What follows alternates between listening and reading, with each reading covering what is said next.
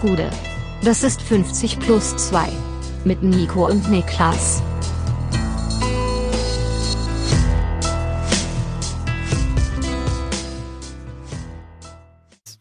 »50 plus 2 Champions League Rückblick«. Da sind wir auch schon wieder nach dem vierten Spieltag dieser Champions League Saison. Mein Name ist Nico Heimer und bei mir sitzt der Mann, der die dänische Nationalhymne singen kann, Niklas Levinson. Nicht gelogen. Kannst du wirklich? Ja, natürlich, ja, ja. Mach doch mal. Nee. Mach mal, eine, mach mal den einen Refrain oder so. Geht los mit Der er et yndigt land, det storme brille bøger, Mm. nær selten Østerstrand, nær selten Østerstrand. Ging's da um Strand Det und der Böen? sig i Bakkedalen, det hedder Gamle Danmark. Gab's da, ging's da gerade um Strand und Böen? Irgendwas mit Strand, ja, ja. Ja, guck mal hier, Alter. Ich bin ich genauso dachte, die. Böse, ich, das war, glaube ich, ein Baum. Ich bin auf jeden Fall genauso Die fließend. Böse, in sind, die sind in dem Fall ein Baum, glaube ich. Das ist keine, keine Windböe, sondern es ist ein Baum. Ist Auslegungssache. Nach Ja, das ist, ist. Auslegungssache, natürlich, ja klar. Ähm, wir reden heute mit euch über einige Champions League Spiele, insbesondere natürlich die der deutschen Mannschaften. Ähm, kurzer Disclaimer, die Bayern und Robbie Bubble lassen wir heute außen vor. Alle anderen haben den Weg reingeschafft, oder? Ja, also Leipzig, weil wir einfach Ja. kollektiv keinen Bock haben und kollektiv meint zwei Leute. Und Bayern, weil es irgendwie. was also soll man ein, wir haben über ein Spiel gegen Pilsen gesprochen, zwei Spiele gegen Pilsen zu besprechen wäre so ein bisschen redundant. Also Bei Pilsen steht mit äh, minus 12 Toren, 0 dass Punkten nach Nagelsmann also, nach wie vor der Meinung ist, er muss äh, oder also er will Matthijs Tell nicht spielen lassen oder Mattis Tell. Das ist euer Ding, das müsst ihr mit ihm ausmachen, das geht uns nichts an. Ja, das ist wirklich so Noch euer, nicht, euer noch nicht. Problem. Also, äh, sag mal, war es Spieltag 4 oder 3? Wir haben doch Vier. erst- Wir, vier, vier. Naja, gut, muss ich ja so akzeptieren, wenn du das sagst, ne? Ähm, dann war das Spieltag 3. 4. Scheiße.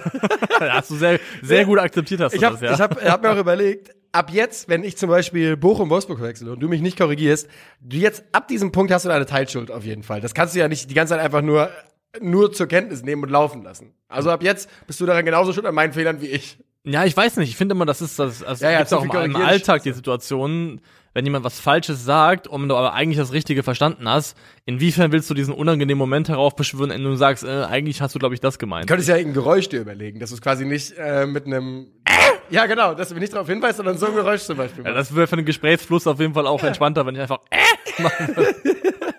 Dann wüsste ich zum Beispiel genau Bescheid. Ja? Das, äh, mir würde das helfen, aber gut, da machen wir das eher nicht. Ich frage dich, wo fangen wir denn heute an? ähm, Wir fangen an im äh, Signal Iduna Park beim Spiel Borussia Dortmund gegen FC Sevilla, das mit einem 1 zu 1 Unentschieden geendet ist. Genau so ist es. Und äh, wie wenige Tage zuvor traf auch dort wieder ein Bayern-Spieler zuerst. Diesmal war es Tanguy Nianzou, der nach 18 Minuten für Sevilla trifft. Und Jude Bellingham, der äh, nach 35 Minuten für die Jungs aus Dortmund ausgleicht. Und da kann man jetzt ganz klar sagen, Dortmund mit einer sehr, sehr ordentlichen Ausgangssituation für den Rest dieser Gruppenphase. Genau, also wenn man dieses Spiel als isoliertes Ereignis betrachtet, dann war das Nicht so schön. Langweilig. Ja. Es war dezidiert langweilig, aber im, im Kontext dieser Gruppenkonstellation ist der eine Punkt jetzt zu Hause gegen Sevilla, vor allem nach dem 4 zu 1, dem gewonnenen direkten Vergleich, absolut ausreichend. Ich finde es ein bisschen schade, ich hätte es schön gefunden, weil der, also Manchester City hat ja am, am frühen Abend am Dienstag gepatzt. Die haben ja nach einer, auch einer roten Karte gegen Sergei Gomez, verschossene Elfmeter, ähm, in Kopenhagen nur unentschieden gespielt, 0 zu 0. Und ich hätte es cool gefunden, wenn das nächste Spiel ist Dortmund gegen City, wenn Dortmund auch punktetechnisch so richtig Druck auf City ausgeübt hätte, dass wenn Dortmund das Heimspiel gegen City gewinnen sollte, ähm, kann immer noch passieren theoretisch, dass es dann für einen Gruppensieg reichen könnte. Könnte, dann muss aber City halt nochmal patzen irgendwo. Ja, na, nicht mal unbedingt, glaube ich. Das kommt darauf an, glaube ich, ob Dortmund den direkten Vergleich gewinnt. Okay, ja gut, da ist aber auch noch ein bisschen. Und das oder? ist da, da bis dahin ist auch, ist auch was zu gehen. Also Ja. City generell zu schlagen ist schwierig. Ja. Aber ich hätte es schön gefunden, wenn es so eine Konstellation wäre, wo City Dortmund, also Dortmund City richtig im Nacken sitzt. Das äh, wäre der Fall gewesen. Bei einem Sieg hätten sie neun Punkte. City steht derzeit bei zehn. So ist die Situation. City zehn, Dortmund sieben, Sevilla und Kopenhagen zwei. Wie gesagt, trotzdem eine gute Ausgangssituation. Haben wir irgendwas beobachtet? Irgendwas Erwähnenswertes, was wir, ähm, was vielleicht auch schon aus dem Bayern-Spiel mitgenommen wurde. Also eine wichtige Erwähnung ist sicherlich, dass äh, Kobel zurück im Tor stand, endlich, endlich. Und äh, Rote glaube- sein Champions League-Debüt gegeben hat, zumindest in der Startformation. Ich glaube, dass Kobel da war, hat sich dann auch eigentlich fast schon direkt bemerkbar gemacht. Also zumindest hatte die eine Szene gegen Lamela sehr, sehr gut pariert. Also man kann sagen, es ist dann irgendwie so nah vor ihm der Abschluss, dass er dann zwangsweise auch fast getroffen wird. Aber das war eben die zweite Riesenchance, die Sevilla noch hatte. Ebenfalls auch noch ähm, nach einem nach einem Standard, wo auch dann äh, Nian Su das Ding verlängert und Lamela eben entsprechend dann da ist und man eigentlich davon ausgehen muss, der muss rein aus Sevilla Sicht. Meine Beobachtung war so ein bisschen, klar, Dortmund musste hier nicht bis ans Äußerste gehen, aber vom Gefühl her hätte ich gesagt, dass, glaube ich, der, dass es gut für den BVB war, dass es diesen äh, Sampaoli Sevilla, dass es die erst eben seit Spieltag 4 gibt und nicht schon von Anfang an, Mhm. weil die waren auf jeden Fall schlagartig, defensiv, viel, viel besser organisiert, strukturierter, also haben sehr, sehr wenig zugelassen. Deutlich, deutlich Ähm. Borussia Dortmund hatte aus dem Spiel heraus einen einzigen Abschluss von innerhalb des Strafraums. Das war das Tor von Bellingham. Ähm, der zweite einzige Abschluss, das war im, in der Box, das war von Mats Hummels per Kopf nach einer Ecke. Also Sevilla war hier defensiv deutlich besser und deutlich ähm, besser organisiert auch als im Vergleich zum Hinspiel. Und sie hatten auch äh, durchaus Chancen, wieder in Führung zu gehen, nachdem es 1-1 stand. Es war irgendwann um die 70. herum, hatte Tango Nianzou tatsächlich eine, eine nächste große Kopfballchance, der übrigens jetzt der jüngste äh, Champions League Torschütze in der Geschichte Sevillas ist. Ui, da, Aber auch schon 20,5, schon, schon 20,5. Da gratulieren wir noch recht herzlich. Äh, das machen wir doch in der Tat. Und ähm, am Ende lassen die, ja, lässt, lässt Sevilla diese Chance liegen. Die Dortmunder, ja, so richtig, haben keine mehr. richtig viele Chancen kamen da nicht. Und so geht es schon leistungsgerecht an Unentschieden aus, würde ich behaupten. Ja, ich find's ein bisschen schade, weil das ja auch nach dem nach dem Bayern-Spiel und der erfolgreichen Co-Produktion von Mokoko und Modest so ein bisschen angedeutet wurde, dass es eine Möglichkeit wäre, dass die beiden gemeinsam spielen. Ich fand's schade, dass Modest gestartet ist und dann durch Mokoko ersetzt worden ist, also dass die beiden nicht die Möglichkeit bekommen haben, nochmal gemeinsam zu spielen und Ja. hätte mir gewünscht, dass man da vielleicht dem den Raum gibt, um diese Doppelspitze mal auszuprobieren. Ähm, war dann letztendlich wieder so, wie es glaube ich einfach Adeyemi nicht gefällt und Malen auch nicht idealerweise gefällt, dass sie so weit außen geparkt sind. Ähm, Ich weiß auch nicht, wie gut das Modest gefällt, in der Konstellation so zu spielen. Ernsthaft. ja, weil er wirkt auch ein bisschen verloren. Es gab Ja. auch eine Adeyemi, sogenannte Adeyemi-Flanke, glaube ich, an die ich mich erinnern kann, wo ich dachte, ja, das ist der Grund dafür, warum der Das- auch nicht auf dem Flügel Ja. spielen sollte, weil diese Flankenqualität wirklich sehr, sehr bescheiden war. Genau dasselbe war letzte Woche gegen, was gegen Sevilla, da war es äh, war's, äh, Malen, der zwei so Dinge hatte, wo ich dachte, ja, deswegen bist du halt kein Flügelspieler. Und nur weil du der schnellste Mann bist, den man jetzt gerade im Kader hat, auf dem Flügel als klassischen Flügelspieler spielen zu lassen, ist halt schwierig. Klassischer Flügelspieler war es natürlich, äh, ist natürlich nicht die Aufgabe von Malen, Modest, äh, Malen und Adeyemi. Trotz alledem geht dieses Spiel also mit 1 zu 1 aus. Die Dortmunder stehen gut da und ich habe wirklich nicht mehr viel dazu zu sagen, denn wie du bereits sagtest, es war tatsächlich ein sehr, sehr langweiliges Spiel. Ja. Ganz und gar nicht langweilig war das Spiel, das wir uns gestern gemeinsam angeschaut haben, zumindest bis zur ungefähr 60. Minute. Ja. Und das war Tottenham gegen Frankfurt. So ist es. Und die Eintracht verliert mit 2 zu 3 und ist nun in der Situation, dass man ja doch, ich sag mal, ganz schön hasseln muss, wenn man aus dieser Gruppe raus will. Siege gegen Marseille und Sporting wären wichtig. Ähm, mindestens einer, damit man irgendwie auf Europa League schielen darf. Zwei, wenn es in der Champions League weitergehen soll. Mit zwei Siegen allerdings ist man auch sicher weiter, hat's also selbst in der Hand. Ähm, kurz zur Einord- Einordnung davor. Ich finde halt, man hätte halt das Sporting-Spiel nicht so dumm verlieren müssen. Das ist ärgerlich. Denn da hätte man wirklich eine perfekte Ausgangssituation. Wenn man da einen Punkt geholt hätte oder sowas, wäre es jetzt wirklich alles in Ordnung. So hat man jetzt schon ganz schöne Hügel, die man bergauf gehen muss. Aber es ist halt Champions League, ne? Genau das. Ich finde, man, man muss auch versuchen, bei aller Enttäuschung, weil in der Gruppe, also noch ist ja gar nichts verloren erstmal, Nö. ähm, die, die Perspektive zu bewahren. Also vor allem auch bei jetzt bei dem ganz konkret beim Gegner Tottenham 3 zu 2 gegen die Spurs zu verlieren, ist überhaupt kein Problem, vor allem noch in einer gewissen Minutenzahl ähm, Ja. in Unterzahl. Tottenham bringt da eine Offensivreihe auf den Platz in Persona von Richarlison, Harry Kane und Heung-Min Son, wo ich sagen würde, es gibt in der Bundesliga nur eine Mannschaft, die das Match beziehungsweise überbietet, das ist der FC Bayern. Ja. Sonst gibt es vergleichbare Qualität in der Offensive bei keiner anderen Bundesligamannschaft. Und ähm, das ist, glaube ich, so die Verhältnismäßigkeiten, die muss man wahren, wenn man auch solche Spiele bespricht. Genau so ist es, denn zur Wahrheit gehört dann eben auch, ich finde, die andere hat sich wirklich ordentlich geschlagen, ne? dafür, dass, dass, dass der Kader nicht gut äh, dastand gestern. Das war alles absolut in Ordnung und ähm, man muss trotzdem so ehrlich sein, dass Tottenham da einfach den ja, die müssen einfach den Sarg zunageln da irgendwann um die 60. 70. Minute rum. Wenn es da 4-1 steht, dann müssen die auch hinten raus nicht mehr wackeln, denn es ist ja Farid Alidou, der in der 87. Minute nach Eckball das 3 zu 2 den Anschlusstreffer erzielt. Da schwimmen sie noch mal ein bisschen, kriegen sogar noch mal einen Elfmeter von Smolcic verursacht, den vergibt Harry äh, Kane tatsächlich.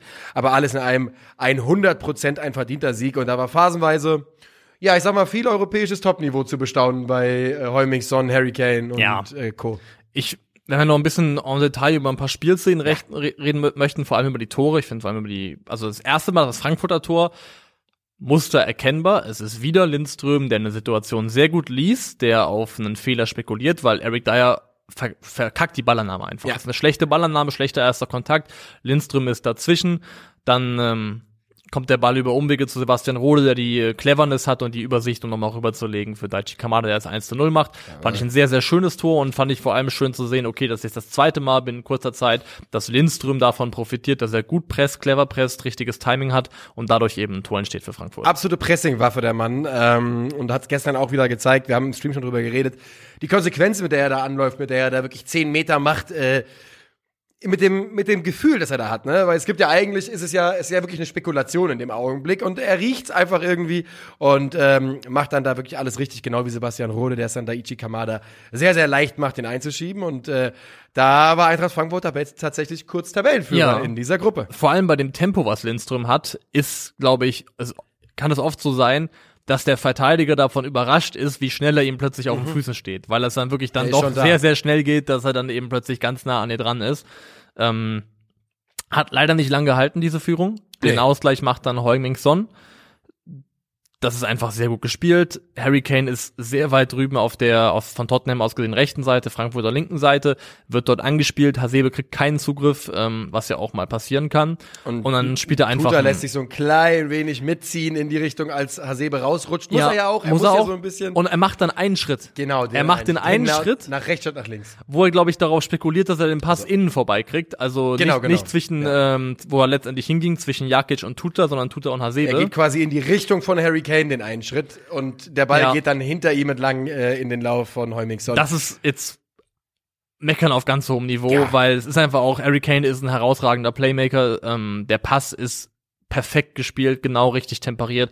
Ob er den verteidigt kriegt, wenn er nicht den Schritt macht, das steht sowieso auch in den Sternen.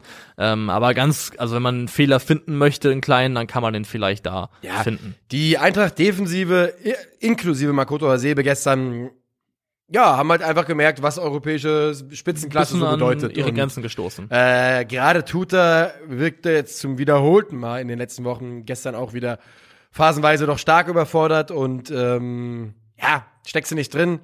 Ich hoffe einfach, dass man jetzt mal in der Bundesliga vielleicht Smolcic und Onguene irgendwie einem von beiden eine Chance gibt. Da muss mal ein bisschen Rotation da hinten rein. Tuta muss auch mal wissen und das Gefühl bekommen, dass er nicht immer da sein muss. Ich glaube, auf dem lastet, glaube ich, gerade viel. Ich glaube, der hat, äh, das ist emotional nicht ganz leicht für ihn zu wissen, ey, wenn ich hier, wenn ich hier ausfalle mit 22, 23 Jahren, dann äh, fällt der Laden zusammen. Und ähm, ist, eine, ist jetzt schon eine andere Rolle für ihn, als es mal in der Vergangenheit Ja. war, wo er eben jemand war, der der Nebenmann war von einem sicheren Indika, was auch Hinteregger, immer. Hinteregger, Hasebe, genau. das er war immer der, der, der kleine Bruder in der, in der Kette. der da Und er ist immer noch der kleine Bruder in dieser Kette, aber mit einer anderen Verantwortung, denn während er bei, in dieser Innenverteidiger-Hackordnung immer relativ weit unten war, sind inzwischen halt zwei, drei Leute hinter ihm. Ja. Und ähm, das bringt natürlich ein bisschen was mit sich. Tor 2 ist dann der Strafstoß Ja. für, für Tottenham. Da Hat äh, Manuel Grefe sehr schön zusammengefasst auf seinem Twitter-Account, den ich Ja. hiermit herzlich empfehle.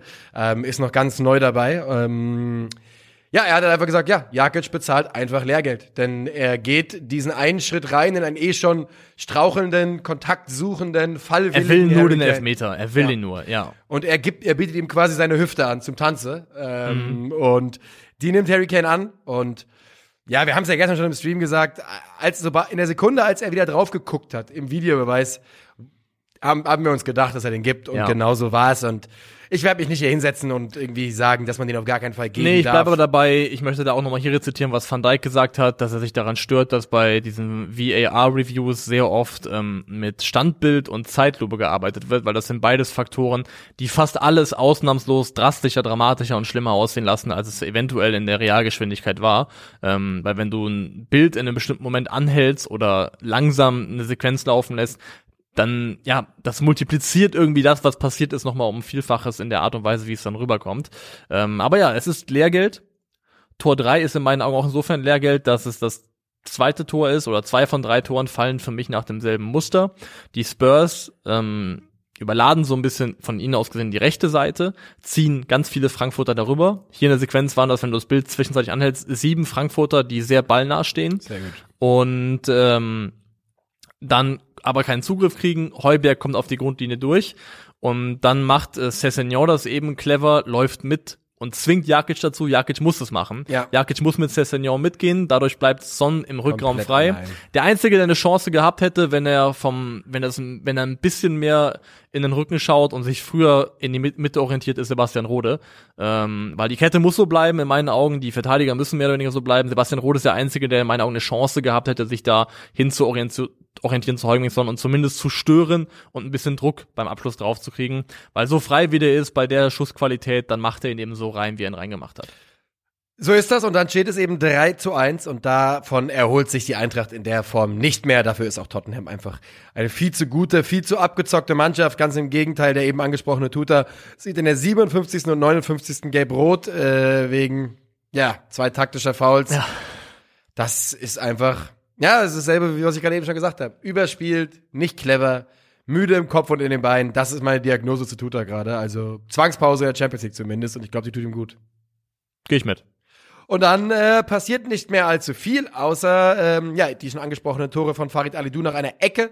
Mario Götze tritt den Ball und dann ist es ähm, Jakic, der nicht ganz aufpasst, aufpasst und Smolcic, der ähm, ja dann dem nicht mehr an viel übrig bleibt, als die Notbremse zu ziehen. Der äh, daraus resultierende Elfmeter in der 92. Elfminute von, Minute von Harry Kane wird allerdings nicht Da verwandelt. hast du jetzt aber noch Jakic aber einen Gefallen getan, weil diese Hacke, die er da auspackt, ist ja dermaßen bescheuert. Es ist Also halt- das ist äh, vollkommen dämlich. Ja, also, äh, es ist halt diese Defensive mit den Flügelverteidigerpositionen, mit der Dünne auf der Innenverteidigerposition. Das ist schon echt problematisch. Das ist schon. Wenn man nur Bundesliga spielen würde, wäre das alles in Ordnung. Wird man eine super Zeit haben wahrscheinlich. Wird man hinbekommen. Aber in diesem Wettbewerb und ähm, in der Kombination aus den Wettbewerben, das ist schon auch ein bisschen frustrierend, kann ich ganz ehrlich sagen. Denn äh, Christian Jakic ist ein ganz toller Kerl. Ich freue mich auch, dass er irgendwie in die Mannschaft gekommen ist. Ich meine, so, ich glaube, so regelmäßig, wie er jetzt gerade spielt, hat er nur Anfang jetzt der Saison mal einen Stint gehabt, eine Phase gehabt, wo es so war. Aber es geht halt nicht. Es geht halt nicht auf der Schiene. Nee, auf der Schiene nicht. Es- Definitiv nicht. Also das ist äh, so als Notnagel und als Bundesliga-Notnagel, wie du gesagt hast, das kann man machen. Aber ja, es gab hier einfach gestern auf einigen Positionen Mismatches, wo du gemerkt hast, okay, da sind ein paar qualitative Unterschiede zwischen beiden Mannschaften, die kannst du dann irgendwann einfach auch nicht mehr kaschieren.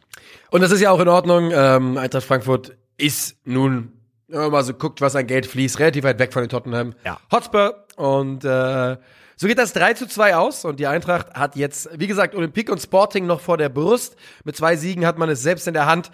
Insgesamt ähm, alles in Ordnung, ja. Wie gesagt, dieser Sporting-Sieg tut ein bisschen weh im Nachhinein. Äh, Niederlage, also der Sieg von Sporting gegen die Eintracht. Aber ähm, die Situation passt schon noch. Ärgerlich ist natürlich auch, dass Sporting jedes Mal Selbstauflösung in Marseille äh, oder gegen Marseille stattfinden lässt. Gestern 0 zu 2 mit zwei roten Karten. Also, dass Marseille sechs Punkte holt gegen Sporting, das ist ma maximal ärgerlich. Ja. Das, glaube ich, ähm, Hätte nicht sein von, müssen. von keiner Seite so einkalkuliert gewesen. Nee, hätte auch nicht sein müssen, sag ich ganz ehrlich. So, nimm mich mit. Wo gehen wir hin?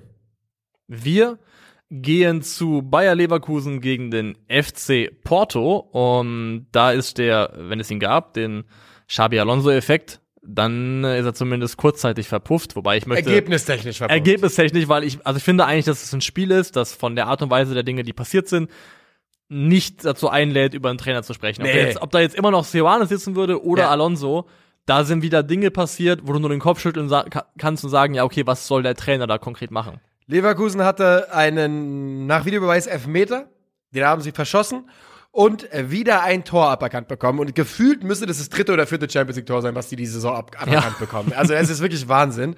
Ähm, und auf der anderen Seite geht's dafür schnell. Nach sechs Minuten gehen sie in Führung. Und äh, Minute 53, 64, Doppelschlag, dann steht es 3-0.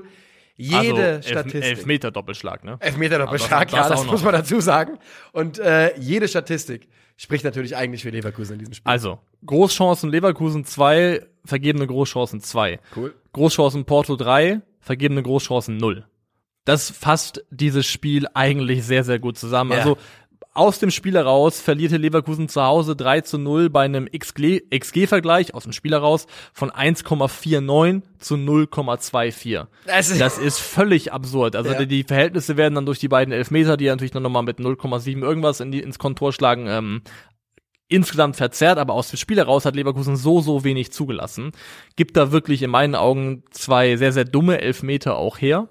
Ähm, bei dem einen, wo es, glaube ich, Adli ist, der Foul spielt, ist Ja. der Porto-Spieler an der Strafraumkante mit dem Rücken zum Leverkusener Tor auf dem Weg raus aus der Box. Den Kontakt muss er gar nicht suchen. Einfach viel Ähm, zu ungestüm. Und es sind softe Elfmeter, aber sie stellen sich einfach doof an in den Momenten. Ja.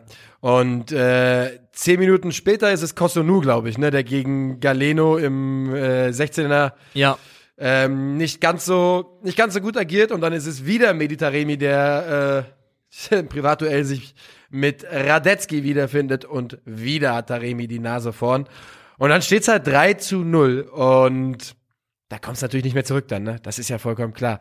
Ähm, zwei Elfmeter, ein frühes Tor, das ist schon relativ aus dem Baukastenset für scheiße gelaufen Spiel.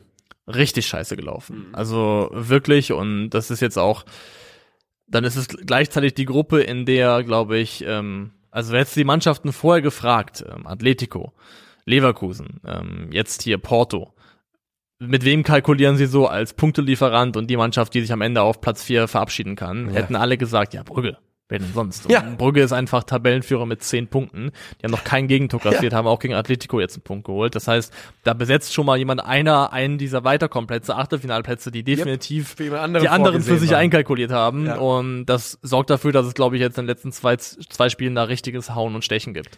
Das wird sehr, sehr interessant. Wir werden natürlich bei Calcio Berlin in irgendeiner Form dabei sein. Vielleicht nicht zwangsläufig auf Leverkusen, denn es gibt ja auch noch andere spannende Gruppen im, Ja. im Fußball. Aber wie du schon wie du bereits sagtest, ich, ich weigere mich komplett irgendwie über Xabi Alonso zu sprechen. Vor allem, vor allem negativ, denn ich finde, anhand der Statistik, anhand dessen, was wir da gesehen haben, hat Leverkusen ja ein ordentliches Spiel gemacht. Natürlich, das da war waren voll okay. individuelle Patzer hinten drin und Aussetzer.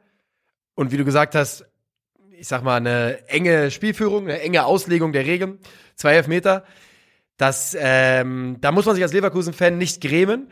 Das Einzige, was ein bisschen gefährlich ist, ist natürlich, es fühlt sich halt sehr an wie more of the same von dem, was bei Seoane war am Ende. Ja, ja, ne? klar. Das, ist war, halt also das hier war auch wieder so ein Spiel, wo ich sage, wenn du nicht weißt, wer an der Seitenlinie Ja. steht, hätte auch ein typisches äh, Gerardo Seoane solchen Spiel gewesen sein können aus der aus dem ersten Spiel.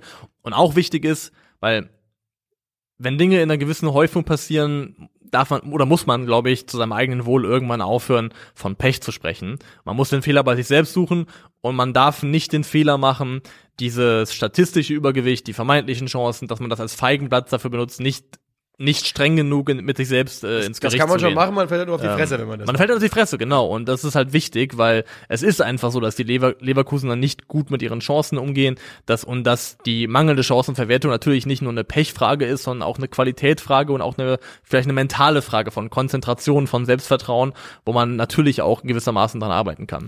Ich glaube, Musa Diaby ging verletzt runter, wurde ausgewechselt. Weiß man da irgendwas Konkretes? Vielleicht weiß man da etwas, ich weiß es nicht. Ich bin mal dabei, während ich ähm, Guck schon du mal ruhig nach. Ähm, noch- Makoto Hasebe gerade eben gelesen habe, dass es vielleicht das Innenband sein könnte. ah, Ja, das wäre das wäre. Also ich finde bei Diaby erstmal nix, was ich als sehr, sehr gutes Zeichen Ich will genau kurz über das 1 zu 0 sprechen. Ja. Von Galeno, also aus Leverkusener Perspektive kann man drüber sprechen, dass der Zusammenprall zwischen Kusunu und Tar, als Galeno den Haken schlägt, so ein bisschen auch symbolisch ist für das, was in dieser Defensive schiefläuft. Und es ist schwer zu verteidigen. Ähm, aber ich finde es einfach, also, weil es ist ja wirklich so, Kusunu und Tar laufen ja ineinander rein. Ja. Und Galino sagt Dankeschön und, und macht dann das Ding rein. Das Ja. ist für mich so sehr versinnbildlich, was da in dieser Defensive nicht stimmt. Und auch, ja, das, ich möchte nicht per se von einem, von einem Fehler sprechen von Tar, weil das eine Aber er schwierige sieht da schon Situation einfach ist. nicht gut aus. Es Ja, sieht doof aus. Ja. Es ja. ist einfach die Optik, die nicht stimmt. Aber was ich hier interessant fand, der Abschlag von Diogo Costa auf Galeno, das ist ja ein Torwart-Assist. Ja. Dieser Abschlag war so brutal geil. Also die Und die von Galeno war auch der überragend, erste ja. Kontakt überragend, aber der Abschlag, den dahin zu schlagen über die Strecke mit der Präzision, überragend. Und Ja. ich möchte kurz nochmal über den Torwart tatsächlich sprechen, weil das ist, ähm, der ist 23 Jahre alt, das ist ein Porto-Eigengewächs und der ist nächsten Sommer weg. Der ist nächsten Sommer weg. Ja, okay. Der ist, der ist ähm, jetzt schon ausgerufen als High Priority Signing für Manchester United. Ja. Die wollen einen De Gea Nachfolger suchen. Der hat eine Ausstiegsklausel bei Porto von 60 Millionen Euro. Im Zweifelsfall wird die gezahlt, wenn es sein muss. Ähm, in 13 Spielen aktuell in Liga und Champions League ist er siebenmal ohne Gegentor geblieben. Hat jetzt gegen Leverkusen ja Beide auch Male. beide Male einen Elfmeter gehalten. Ja. Beide Ähm, Male Masterclass. Und der hat auch, also es ist auch wieder so ein Torwart, den, den schaust du an, das ist oberflächlich, aber den schaue ich an und der strahlt was aus. Ja, Der das strahlt ist- diese, ja, was- die, das- so eine Torwart, so eine Torwart-Aura hat der Ja, einfach. das ist, das ist nichts oberflächlich. Also das ist doch real, das gibt's doch. Ich guck mir, ich guck mir gerade seine, ich meine, du hast natürlich recht, das gibt es nicht, aber ich guck mir gerade seine Bewertungen an und äh, spielt einen absolut brutalen Oktober, der Mann. Absolut brutal. Ja, der, der reißt wirklich richtig ab, der ist bestialisch in Form, wie gesagt, sehr, sehr jung, gut am Ball, ähm, bringt alles mit, was du von einem modernen Keeper möchtest. Und ich finde halt eben genau, also ich finde trotzdem, also komm, ist oberflächlich, aber ich finde, es gibt dieses Phänomen von, du hast einen Torhüter vor dir und auch wenn er vielleicht gerade eine Phase hat und deswegen gut läuft, dann hat er eine Energie. Dann, dann, dann, dann, dann strahlt er irgendwas ab von nicht mit mir, Jungs. Und die ist bei Diogo Costa auf jeden Fall aktuell in Hülle und Fülle vorhanden. Dass es derselbe Name ist wieder, es gibt, wie viel Diego Costa es ist? Diogo Costa, aber. Es ne? ist Diogo, Ja, genau. okay. Also die, ich würde mal mutmaßen zumindest, die äh, portugiesische Version von Diego, oder? Ja, würde ich auch. Ja, ja davon Ja. gehe ich ganz stark aus. Ich habe jetzt gerade mal ähm, so ein bisschen geschaut. Ähm, ja, das scheint tatsächlich ein brutal interessanter Mann zu sein. Du hast vollkommen recht. Ähm, auf meinen Lieblings-Scout-Seiten mal geguckt und ja, Di Diogo Costa, meine lieben Freunde, da könnt ihr bestimmt auch mal bei euren FM FIFA Karrieremodis vorbei vorbeischauen. Der Mann scheint legit zu sein. 60 Mille auf dem Tisch, FC Bayern. Außer ihr geht in Nü- Das können die äh, ja nicht machen. Das ist ja das Problem beim FC Bayern, ne? Das ist das Problem, wenn du den besten Torhüter der letzten Generation hast. Du hast ihn so lange, bis, bis er nicht mehr will. Bis er nicht mehr will, ne? Oder bis es halt wirklich so richtig gar nicht mehr geht. Ja. Aber Manuel Neuer, wenn der jetzt noch zwei, zwei drei Jahre lang sagt, ich spiele weiter, ich spiele weiter, dann sagt Bayern, alles klar, Manu, bitte. Also wer auch immer Diogo Costa kauft, Ja. für vielleicht diese Ausstiegsklausel von 60 Millionen Euro, der, also zumindest mal, also gehe ich von aus, löst seine Torhüterfrage mit Blick auf die nächsten zehn Jahre auf Minimum mal. Also ja, wäre. wenn wenn der leistungstechnisch das weiterhält, was er aktuell verspricht. Wir werden es beobachten. Aber glaubst du, du könntest dir vorstellen, wir werden es beobachten, sorry, dass ich jetzt Ja, deine ja, Überle Überleitung hier kaputt mache. Scheißegal, weil ich habe aber, nur gesagt, wir wir werden es beobachten. aber könntest du dir jetzt ganz losgelöst von ihm grundsätzlich vorstellen, dass der FC Bayern mit einer langfristigen Nummer eins arbeitet, die nicht deutscher Keeper Ja, ist? das habe ich schon ein paar Mal gesagt, auch glaube ich schon im Gespräch mit dir. Ich glaube es komplett, weil immer mit in den Nübel-Gesprächen sage ich das immer. Ja, ich mag den Gedanken, dass, dass Nübel die neue Nummer eins für Bayern wird. Und die Bayern mögen es auch. Wenn das der, der Deu- deutsche Nationaltorhüter sein würde, dann würden die den gerne haben. Und Aber bisher ist die Bayern- Monaco-Leihe eine echt eine voller Erfolg. Gerade die Saison ist ja jetzt wirklich auch äh, sehr erfolgreich. Aber was ich halt auch sage ist, was der FC Bayern vor allem haben will, ist ein Weltklasse-Torhüter. Und da wird es am Ende scheißegal sein, ob äh, wenn es keinen Deutschen gibt, dann ist es ein Portugiese, ein Serbe, ein Tscheche, was auch immer. Ich glaube, Aber das ist ihnen ich egal. sag's halt, weil, also in, bei mir zumindest existieren die Bayern in meiner Fußballerinnerung nur als Club mit einer deutschen Nummer eins. Ja, eigentlich mit deutschen, genau. Mit Also- der, die Phase von Hans-Jörg Butt und Rensing mal vergessen, aber ansonsten, ja. Genau, Rensing, dann gab's mal Thomas Kraft ganz kurz. Ja, ähm, Das ist dieselbe Phase. ja, ist dieselbe Phase, genau. Oliver, Kraft, Oliver Kahn. Rensing, Butt. Oliver Kahn, Rensing, Kraft, Butt. Das ist die Folge. genau. Ja. Und dann Neuer, ne? Genau. Ja, und aber ich, also ich kenne den FC Bayern eben nur mit einer deutschen Nummer eins, deswegen habe ich gefragt, okay, ist es vielleicht auch ein Ding, was die, die wirklich, also ich kann mir vorstellen, dass es Priorität hat und dass sie, wenn Safe. sie sich entscheiden könnten zwischen einer deutschen Nummer eins und einer internationalen, dass sie alleine wegen des FC Bayern Nation- Nationalspieler-Dings den, den deutschen Keeper nehmen würden. Aber ja, da wäre ich gespannt drauf, wer Aber das sie- werden könnte. Die haben ja auch eine Historie. Ich meine, Jean-Marie Pfaff war doch mal bei Genau, den Bayern genau, lange ja. Torhüter. Und der war ja, wenn mich nicht alles täuscht, zum Beispiel äh, Belgier. Also, ja, warum denn nicht? Ich, wie gesagt, ich glaube, die Bayern werden auf Qualität gucken und wenn der Pass dazu stimmt, ist das sehr, sehr schön. Dann ist man wahrscheinlich bereit, Ja. ein bisschen mehr Geld dafür auszugeben. Aber am Ende wollen die einfach Top-Spieler haben und Stand jetzt, glaube ich, haben sie genug äh, deutsche Spieler im Kader, dass man, dass sie sich nicht das Gefühl dass sie nicht das Gefühl haben, sie müssen da unbedingt äh, nachlegen. Aber Manuel Neuer, tu uns nichts, wir wissen, du spielst noch. Spielt's noch und macht Ja, aktuell keine Anzeichen, dass es zu Ende noch. geht. Er spielt noch. So ist es. Haben So. wir noch, ja, wer, wer spielt eigentlich nicht mehr Champions League bald? Ja, Robert Lewandowski hat gestern ein trauriges Foto gepostet in seiner Story. Hat Oh, hat er nicht äh, nee, hat er nicht. Oh, äh, alles Scheiße kann, Kann wer wer reden. reden?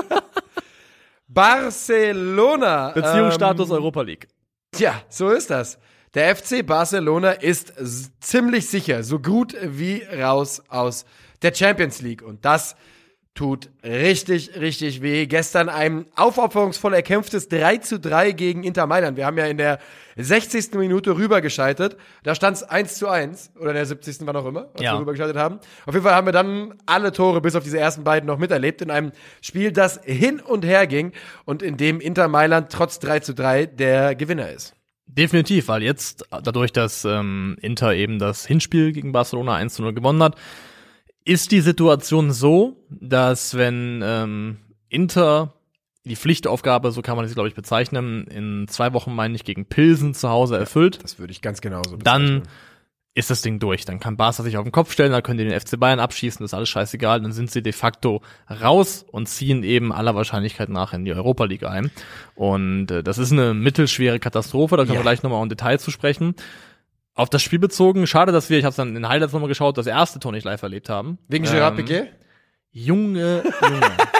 was ist es gewesen, Alter, was er da macht? Ich weiß es nicht. Er hebt es abseits auf, steht äh, wirklich zwei Meter tiefer als der Rest der Kette und macht dann diese Arm. Arme auseinander, alles cool, ich habe das unter Kontrolle Bewegung, um dann da komplett im Rücken äh, Barella zu haben, der das Ding einfach reinnagelt. Das, das Krasse ist, kurz davor gab's oder gab davor schon auch mal eine Standardsituation, wo Piquet schon wieder die Bewegung macht und wo Jeko, glaube ich, Latte trifft. Also hat zweimal in dem Spiel die Arme rausge rausgefahren und gesagt, hier alles easy, Kontrolle, Kontrolle. Wenn die Beine sich nicht mehr Kalmer, können, kalmer. einfach mit den Händen so tun, als wäre alles gut. Ja, also, und dann ist es ja beim, beim zwischenzeitlichen 2 zu 1 von Lautaro Martinez, wo Eric Garcia katastrophal aussieht, aber der Mann, der den Ball im Mittelfeld verliert, ist ja Busquets, der den Fehlpass spielt, ähm, wo dann Cianolo den überragenden Ball auf Lautaro schlägt und mit Busquets und Piquet, das ist ausgerechnet diese Alteingesessenen, die Veteranos sind, die dann zwei sehr, sehr folgenschwere Fehler machen, das hat dann auch so einen eigenen Beigeschmack.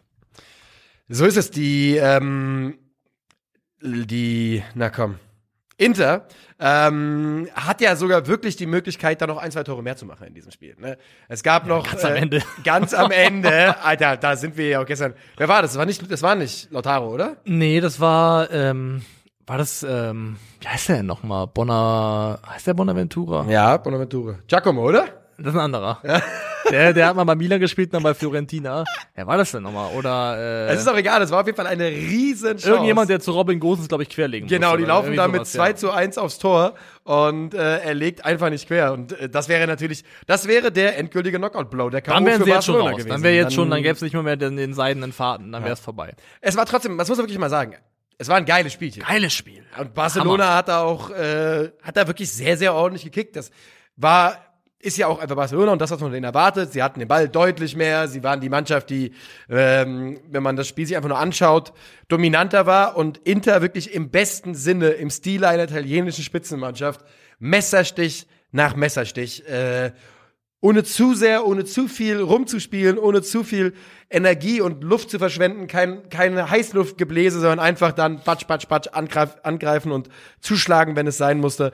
Ähm, Also Lautaro hat hier auch nochmal gezeigt, hier, ähm, falls ihr es nicht mitbekommen habt, ich bin mittlerweile Weltklasse. immer noch. Also, ich bin immer noch der Typ und äh, Ja, ich werde nur besser. Das Tor war bombastisch und der Assist für Robin Gosens, wo man auch davon profitiert, dass Barca ab dem Zeitpunkt mehr oder weniger ohne Rechtsverteidiger gespielt hat. Aber auch der Assist für Gos- Gosens von Lautaro war wirklich fantastisch. Der tut sich keinen Gefallen mit der Frisur. Ich sag's einfach, ist mir egal. Lautaro? Ja. Warum das denn? Der soll einfach sich eine normale, normale Frisur machen. Irgendwie. Ja, eine normale Frisur. Naja. Naja, der sieht schon auch immer ein bisschen die, geplatzt die, aus. ähm, die, die Frisurenpolizei. Nein, ich, ich sage, ich mit meiner Hairline kann, ich kann niemandem Tipps geben. Ich kann nicht von oben Ja. herab sprechen. Ist unmöglich. Ich, ich gucke nach oben quasi und sage, was machst du da mit deiner Frisur? Was soll das werden? Also, das ist immer wichtig sein, du trittst nicht nach unten, du trittst nach oben. Genau. Und das ist in Ordnung. Dafür muss man sehr gelenkig sein. Ähm, ja. Eine Rechnung, die jetzt auf, also es gibt mehrere Rechnungen, die nicht aufgehen, über ein paar, die mit Geld zu tun haben, können wir auch noch reden gleich, aber eine Rechnung, wo man jetzt sagen kann, die höchstwahrscheinlich nicht aufgehen wird, ist die äh, mögliche Ballon d'Or-Rechnung von Robert Lewandowski, weil ich Das glaube, kann schwer werden, ne, ähm, in der Europa League. Also, der hat das Problem mit Polen bei der WM fehlt mir jegliche Fantasie, dass es zu irgendwas reichen Dann könnte. reden wir zehn Minuten mit Pavel. Ne? Dann, das, ja, ja, dann äh, Ich habe es euch ja gesagt, ne? Ich habe ähm, ich hab letzte Woche Pavel getroffen, nur ganz kurz. Und er hat es wieder versucht. Wie vor jedem großen Turnier hat er wieder angefangen, mir seine Propaganda ins Ohr zu drücken. Und ich habe irgendwann wirklich gesagt, nee, ich gehe nicht wieder in ein Turnier, wo ich mich von dir für Polen hypen lasse, wo, die, wo Lewandowski irgendwie ein halbes Tor schießt und äh, Polen, Polen mit, mit null Punkten in der Gruppenphase rausfliegt. Lass mich in Ruhe, Alter. Genau das. Also so ähnlich wird es, glaube ich, laufen. Das heißt, das ist schon mal kein Argument. Dann Europa League ist es auch nicht. Das ist auch nicht das Schaufenster für eine Ballon d'Or Performance. Und dann bleibt ja eigentlich nur noch eine La Liga. Und selbst wenn du die gewinnst und selbst wenn er da seine 30 Tore macht Nee, oder mehr, und die traue ich ihm auf jeden Fall zu. Ja. Weil Robert Lewandowski war auch gestern Abend. Der macht zwei Tore. Er ist, Der Kopfball, das zweite Tor von ihm. ist boah. Ab, absolut perfektes Kopfballspiel. Er spielt bei Barcelona komplett Weltklasse. Ja. Er spielt Ja, 100%. einfach 100%, 100%. Weltklasse weiter. Da Ja. ist überhaupt nicht, kann man ihm überhaupt nichts in Abrede stellen. Das Problem ist aber, wenn er es eben jetzt zukünftig in der Europa League machen sollte, es wird nicht reichen. Scheißegal. Es wird nicht reichen. Die können die Europa League gewinnen, ist scheißegal, es ist die Europa League. Ja. Ähm, es gibt immer, es gibt andere Kandidaten, die denselben, dieselbe Auszeichnung, Entschuldigung, wollen und die spielen großenteils in der Champions League, allergrößtenteils in der Champions League. Und so sehr er ähm, es loven würde und er denkt, dass er es deserved, äh, Ja. das, wird, das wird wohl eher nichts werden dann. das wird nichts werden. Und das ist, ähm, ich glaube, er hätte dann wahrscheinlich doch eine bessere, also mit noch einer Saison FC Bayern eine bessere Chance darauf gehabt. Das, Aber, äh, aber ganz im Ernst, hat das jemand geglaubt, dass die, dass seine Ballon d'Or-Chancen bei Barcelona wirklich steigen? Nur Also- wenn der er an die Champions League geknüpft halt. Genau, also das, das Schaufenster ist schon, also Ja, würde ich ja, sagen, das- schon nochmal ein anderes. Das, da würde ich ihm schon recht geben, aber es wäre halt, die Bedingung wäre, mindestens La Liga gewinnen, selber in der Liga, hätte ich gesagt, 30 Tore plus machen und dann eben in der Champions League sehr, sehr weit kommen. Und da sage ich mindestens Halbfinale muss da drin sein, damit man eben entsprechend dafür sich ähm, qualifiziert für diese, für diese Trophäe und die wird es nicht geben.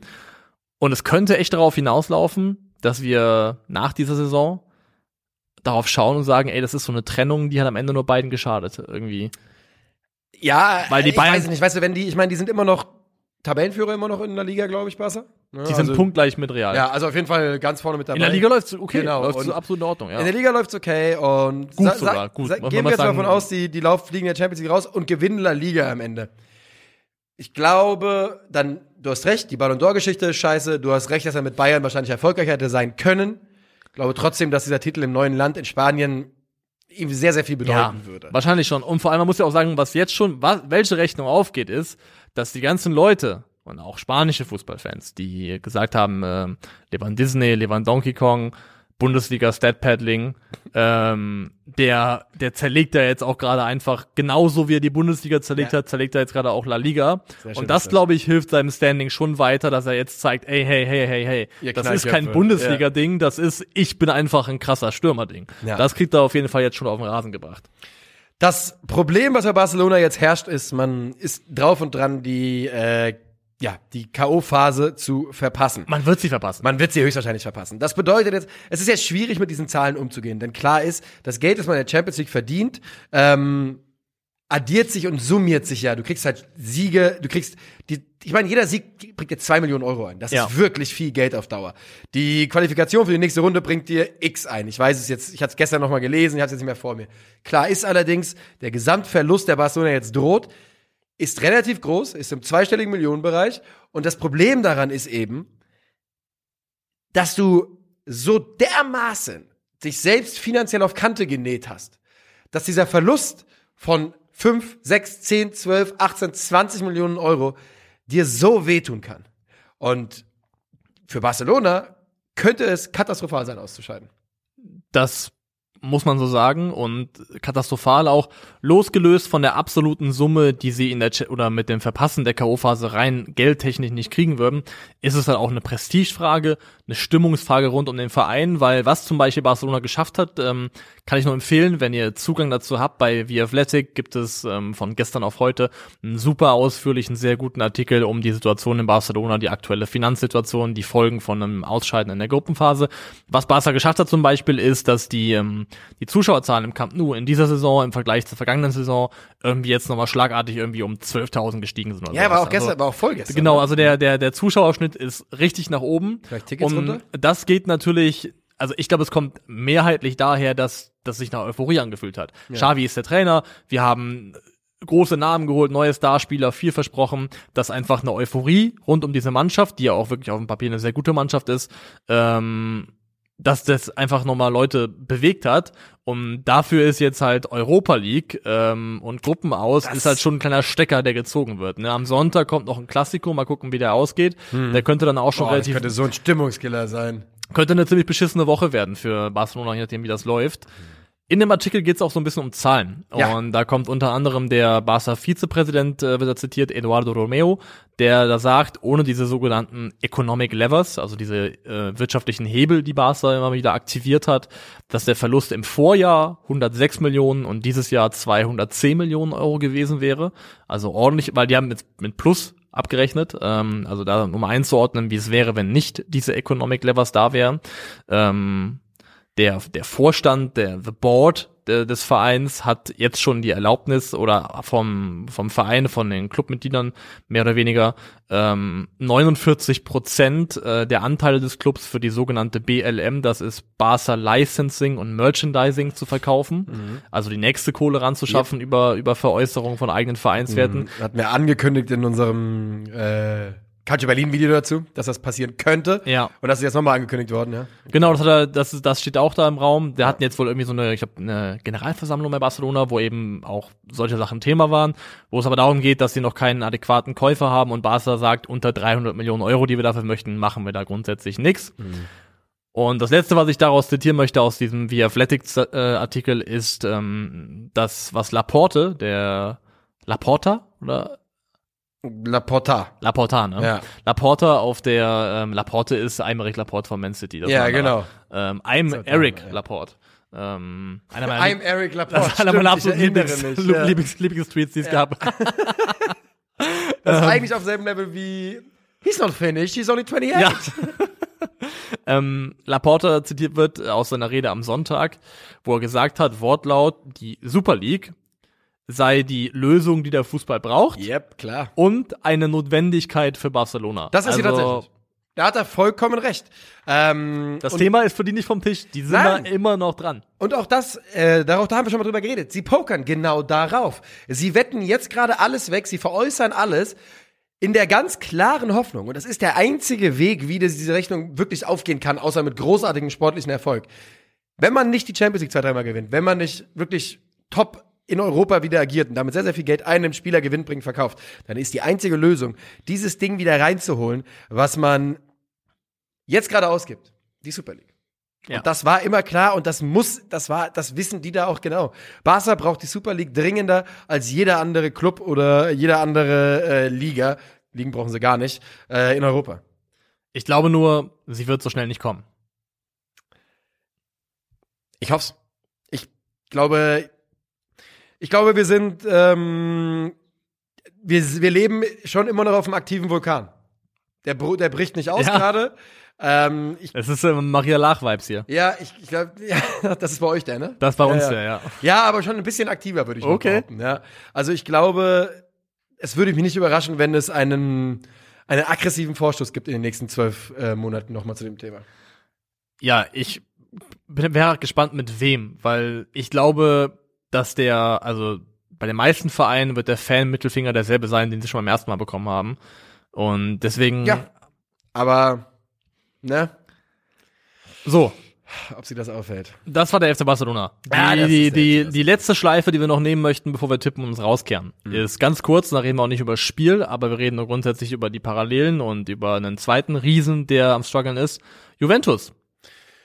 Und die sind so richtig am struggeln. Also auch das nichts Neues. Wir haben in anderen Formaten auch hier schon mal kurz drüber gesprochen, aber ähm, das, was da am Dienstagabend passiert ist, kann man, glaube ich, getrost als absoluten Super-GAU äh, bezeichnen, oder? Also es ist eine an Peinlichkeit kaum zu überbieten, dass du gegen Maccabi Haifa, nichts gegen diese Mannschaft. Voll, voller Respekt für Maccabi ähm, Haifa an der das, Stelle. Die verlieren 2-0 und Stand jetzt ist, ähm, haben sie fünf Punkte Rückstand, haben, da habe ich drei Zähler müssten sie haben, haben fünf Punkte Rückstand, äh, sowohl auf PSG als auch auf Benfica. Hier nochmal Shoutout an Benfica, die gegen PSG in beiden Spielen 1 zu 1 geholt haben.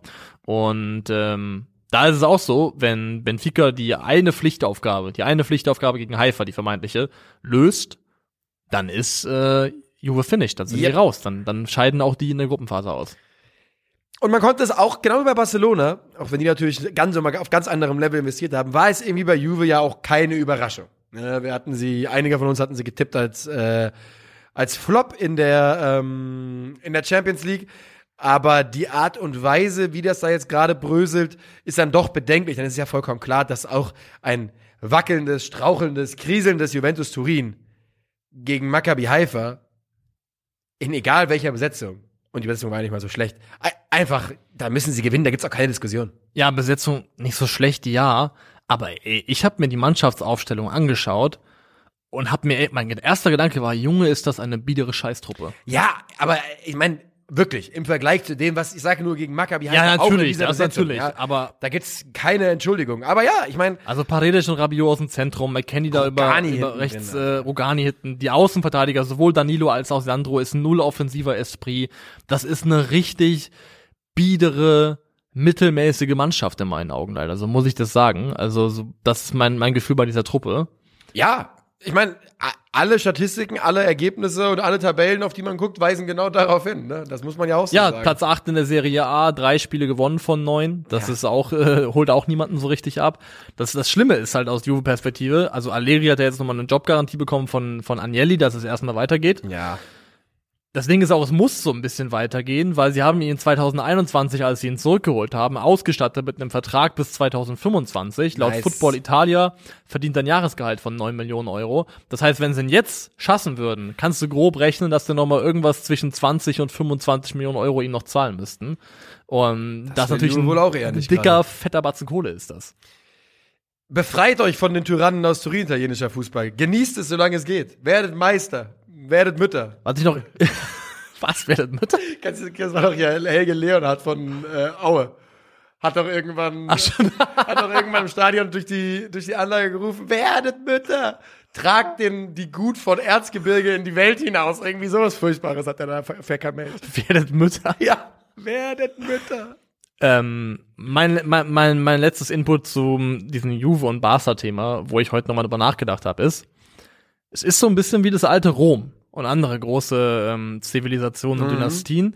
Insofern, wenn ich an Juventus denke, gab es eine Phase in den letzten zehn Jahren, die haben ja das letzte Jahrzehnt Serie A-technisch komplett dominiert, Scudetto nach Scudetto eingesagt, zweimal im Champions League-Finale gewesen. Und Barcelona war für mich auch so, sag ich mal, grob von 2007, 2008, Guardiola-Übernahme, bis 2014, 15, wo sie mit äh, Lu Luis Enrique nochmal das Triple geholt haben. In diesen sieben, acht Jahren, klar, da gab es auch einen Dip. In der Champions League waren dann plötzlich mal eben ähm, dreimal in, hintereinander war es dann Chelsea, Bayern, Real, die gewonnen haben. Aber Ba- Barca war immer eine, immer eine Top-Mannschaft, immer eine Mannschaft, wo du gesagt hast, Halbfinale musst du eigentlich stets mit rechnen. Und ich finde, wenn, während man in diesen Phasen drinne ist, fühlt es sich so an, als wäre das einfach eine Gegebenheit, die niemals endet. Als wäre das einfach ein Ist-Zustand, Ja. der nicht vorbeigehen kann. Als, also so hat es für mich sich angefühlt, als man da irgendwie auf die sechste Juve-Meisterschaft schaut, auf die siebte. Es war immer so für mich klar, okay, die machen das einfach Jahr für Jahr weiter. Und bei Barca auch, dass Barca immer notwendigerweise eigentlich eine europäische Top-4-Mannschaft ist, die auch meistens in Halbfinale einziehen kann. Und das finde ich ganz faszinierend, weil ich glaube, wenn du die meisten Leute gefragt hättest, die irgendwie mittendrin im Römischen Reich irgendwie gelebt haben, Na? ja, da meldet sich der Hund, äh, die Der Hund alte, zur alte Römerin. Piepst, ja.